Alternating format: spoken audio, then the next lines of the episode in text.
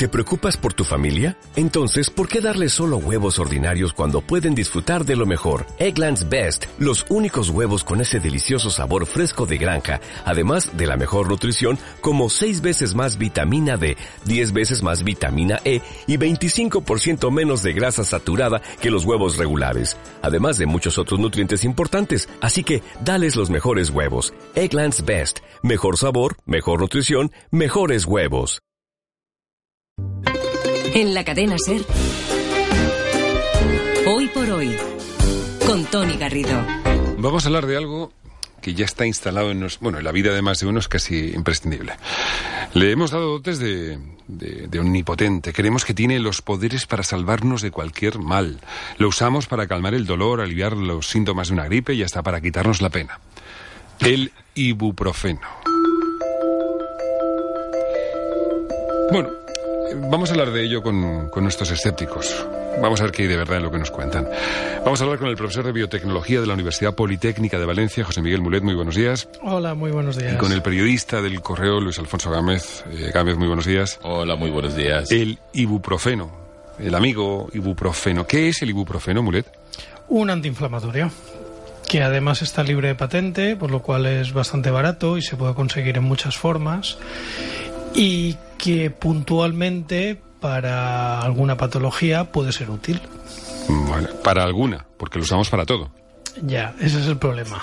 Ese es el problema que tenemos con el ibuprofeno y con otros muchos medicamentos, que se utilizan para lo que no hace falta cuando no hace falta. Vale. Eh, si tecleas en el, en el ordenador, si pones en Google ibuprofeno, vamos a hacerlo de hecho, eh, si pones ibuprofeno se autocompleta de diferentes maneras y queremos preguntaros a vosotros, Tom, sigue poniendo por favor, Tom. Sí. Uy, voy rápido. La, con P. Ah, con P. Ahí está, ya está. De Pamplona. De Pamplona, claro. Viva San Vale, entonces, sí. falta un poco. De hecho, falta está, nada. Falta, falta nada. Ya falta menos. Bueno, si pones en. Es que se ha borrado, puedes ponerlo otra vez. Oh, es que de verdad. El, el, menos preparado y llamado para esas cosas que ha habido. Sin H, ¿eh? Sin H. Si pones ibuprofeno. ¿Me queréis dejar hacer el programa, por favor?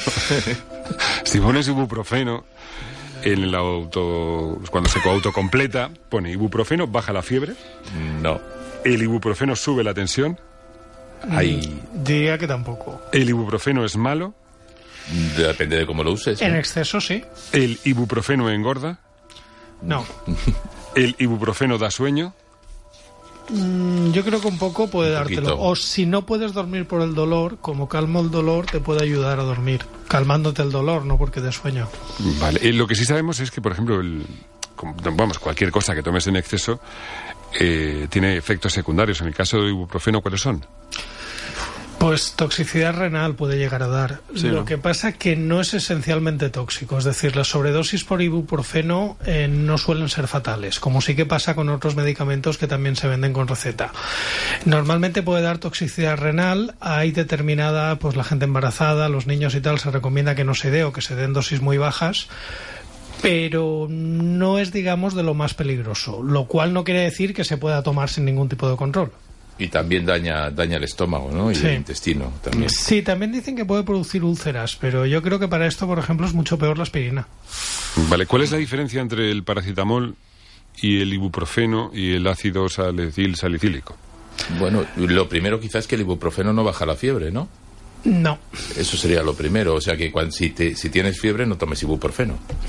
Vale. Y A ver, a nivel farmacológico, el ibuprofeno es un antiinflamatorio. Hay dolores que se producen por inflamación. Lo baja. El paracetamol es un analgésico. Lo que hace es calmar el dolor. Y la aspirina inhibe una ruta, que es la ruta de las prostaglandinas, que tiene diferentes efectos. Sí que puede hacer bajar la fiebre, es anticoagulante y también puede ser antiinflamatorio. La, la aspirina, digamos que tiene diferentes dianas. Vale. Eh, a partir del 31 de mayo, desde el 31 de mayo, mejor dicho, se pusieron más serios con el tema y, y las cajas de 30 pastillas de ibuprofeno de 600 gramos o las de paracetamol un gramo necesitan re- de receta médica para ser dispensadas. ¿Tenemos realmente un problema con el ibuprofeno? Tenemos un problema, yo creo que con todos los medicamentos, cuando nos da por pensar que podemos tomarlos más allá de lo que nos recomienda el médico. Y cuando le decimos a otras personas, no, es que a mí me viene bien esto, tómatelo. Tenemos un problema con eso.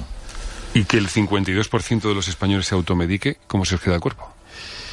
Pues es una mala costumbre que tenemos y que habría que poner, porque hay un problema que es cuando tú te has tenido un medicamento con receta, lo guardas en casa y luego al cabo de cierto tiempo piensas que tienes lo mismo y te lo tomas tú mismo o se lo das a tus hijos o se lo das a alguien. Hay que tener en cuenta que tú puedes tener un medicamento en casa y el médico, a mí me pasa, ¿eh? te lo ha dado para una situación concreta. Lo tienes, pero solo lo usas para esa situación concreta. Es una estupidez en ese sentido ir al médico para que te diga lo mismo que ya has sufrido porque tu médico te va a decir no vengas para esto, pero eso no quiere decir que lo tengas que usar para todo. Es decir, cuando eh, si tú usas, tienes un dolor de cabeza, puedes usar el ibuprofeno, pero si tienes fiebre, usa el paracetamol o usa la aspirina. Y si tienes que tomar un anticoagulante estilo aspirina, adiro y demás, no uses el ibuprofeno, porque normalmente es, también favorece el ser anticoagulante, con lo que te puede provocar hemorragia. Y, y también eso es, lo clásico es realmente en ese momento la resaca, es cuando tomamos estas cosas. ¿no? Realmente Eh, no- ¿quieres- nunca hemos tocado contarnos? este enigma que, que hay que tomar para que... ¿Quieres contarnos algo en especial, Tom? No, eh, amigos que beben demasiado. Me- mejor no- para la Conoces a resaca mejor no beber. Exacto. Pero bueno, eh, vitamina Pero al toro B6 pasado. creo, B12 es la que más ayuda. Creo Al toro recordar. pasado, agüita y oscuridad y tranquilidad, ¿no? Y abstinencia y castidad. También. Eso porque no puedes. Eh, en fin, castidad. estamos La hablando... castidad ya de paso, vamos. Volvamos al ibuprofeno. sobre- sí. sobrellevado. Si no os importa, vamos a volver al ibuprofeno, que es el tema de hoy, y, y salimos de estas procelosas aguas. Eh, lo de la automedicación, además, tiene una cosa curiosa. Como hablábamos antes de la formación de los españoles, los españoles con estudios universitarios son los que más se automedican, casi el 60% frente al 25% de los españoles que poseen estudios primarios o inferiores. O sea, los universitarios en este caso se creen más listos. Nos creemos, diríamos, ¿no? Los que estamos aquí, nos creemos más listos. Es posible que sí. Sí, esto es lo que en psicología creo que se llama el Dunning-Krager, que es que la gente que menos sabe es la que se piensa que sabe. Y entonces, como yo soy universitario, entiendo de farmacia o de medicina y no tiene por qué ser el caso. Bueno, ¿a cuánta gente habéis escuchado en, en los ambientes en los que todos nos movemos el tener una gripe y decir voy a ir a que me den antibióticos? Eh, Eso, es sí. eso Sí. pasa habitualmente Sí, y, la, y gente se guarda antibióticos en casa y dice que, que los, le pide al médico antibióticos. Vete al médico y confía en él. Si no estás mal, estás muy mal. Vale, a ver, por, por tener una indicación clara. Si tengo dolor de cabeza en casa, ¿qué me tomo? No tienes aspirina, tienes paracetamol y tienes ibuprofeno. Sí, pero eh, sin pasarte con la dosis. Exacto. O sea, me tomo una aspirina, no pasa nada. O No un pasa ibuprofeno, nada. tampoco pasa nada. Lo Aquí que te- habría lo- que decir que la aspirina y el paracetamol en grandes dosis son bastante más peligrosas que el ibuprofeno. El paracetamol tiene muchísima toxicidad hepática y la aspirina sí que es bastante mala para el estómago. Entonces sí me tomo el ibuprofeno. No, te- vamos Si a ver, te te la cabeza. Joder, me Pero haciendo- no te tomas 10 ibuprofenos al día, ni uno de 600. Si han bajado la dosis a 400 miligramos es porque no hay constancia de que haya una mejora entre tomar uno de 400 miligramos y uno de 600 miligramos. Es decir, hay que tomar la dosis justa Sí. y, en las, y en los periodos que te dicen. Si te dicen cada 8 horas, no te lo tomes cada 4 horas. Lo que sea, me da igual que sea ibuprofeno que paracetamol y no empieces a mezclar en plan cóctel porque se me va a pasar todo, ¿no? No, y el problema sobre todo es que hay gente que se lo toma por costumbre. Es decir, hay gente que ya todas las mañanas dice, no, es que por la mañana no me encuentro muy bien y se toma un ibuprofeno o una aspirina y tal. Eso habría que eliminarlo porque no es bueno. Lo que hace es que ya no te haga efecto y que a la larga puedas acumular problemas de salud. ¿Os acordáis de cuando hablábamos de lo del Valium en aquellas épocas pasadas? Uy, el Valium, me O el. Catovit, famoso. Exacto, ¿os acordáis? Aquello que se tomaban para, digamos, afrontar el día. Sí. Sí. Pues hay gente que hace lo mismo con el ibuprofeno. Y con la Hay gente aspirina, que- ¿no? Gente toma sí. aspirina diciendo que es bueno, ¿no? Incluso, ¿no? Sí. Eh, Bueno, eh, puede que te la tenga recetada el médico. Mira, voy a dar un consejo. ¿Sabéis cuándo es bueno tomarse una aspirina? Cuando vas a hacer un viaje muy largo en avión. ¿Sí? En, cla- en clase turista. Y Ah, en business no. en business puedes En business lo solo medio aspirina. En business es que vas más ancho. Es que te puedes estirar. Exacto. Ajá. Hay un síndrome de la clase turista de que si estás mucho tiempo para vuelos transoceánicos eh, encogido, se puede favorecer la formación de coágulos. Entonces, en ese caso, eh, sí que tomarse una aspirina antes de coger el vuelo puede ser un buen consejo. Bueno, porque es Tom- anticoagulante. Tom sobre todo, porque con diferencia aquí Tom es el más grande. Sí. Entonces, Tom irá muy Tom- apretado Tom tiene en que ir encogido en, en la clase turista. Tomaré dos pastillas. Sí, Pues- hay de- las low cost para Tom deben de ser una tortura. Es el low tom, desde luego. Yo soy tortura para los Eh, low cost también. José Miguel Mulet, profesor de biotecnología, Luis Alfonso Gálvez, periodista científico, una semana más. Muchísimas gracias. Me- de oíros, me voy a tomar un ibuprofeno. Fíjate.